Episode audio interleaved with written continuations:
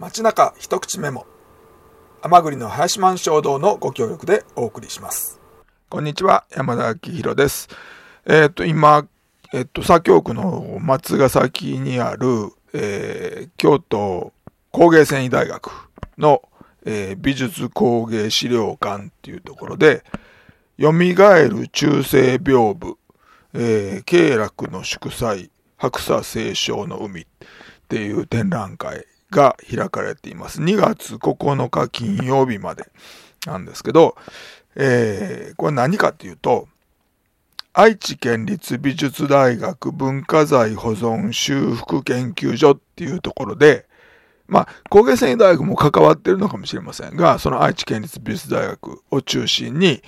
中世のえー、屏風を復元するっていう作業をしてるんですけど、復元って言っても、現物があってそれが傷んだから、えー、直すっていうのではなくて、現物がないものを、えー、復元する。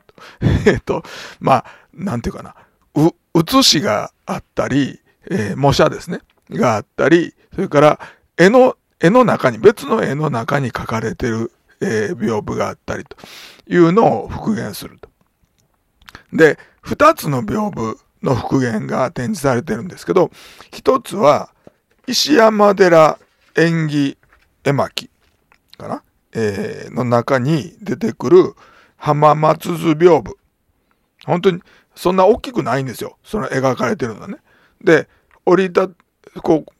立てかけた状態を斜め後ろみたいなとこから見てるので、全部は見えないと。で、その図柄も、えー、想像というか、推測をして、で、裏も見えてるんで、裏地も復元するというのがあります。それから、もう一つは、月並み祭礼図屏風っていうのがあって、京都の、あの、なんていうか、年中の行事を写してるんですけど、江戸時代に模写されたものが残ってるんですけど、色の復元が十分にできてない。で、色何色ですよって文字で書いてあったりするんですけど、それを、えー、復元をしていくというものが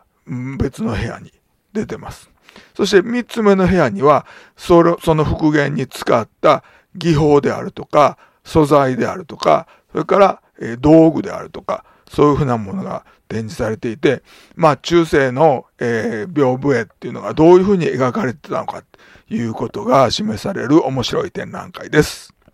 街中一口メモ。この番組は甘栗の林満衝堂のご協力でお送りいたしました。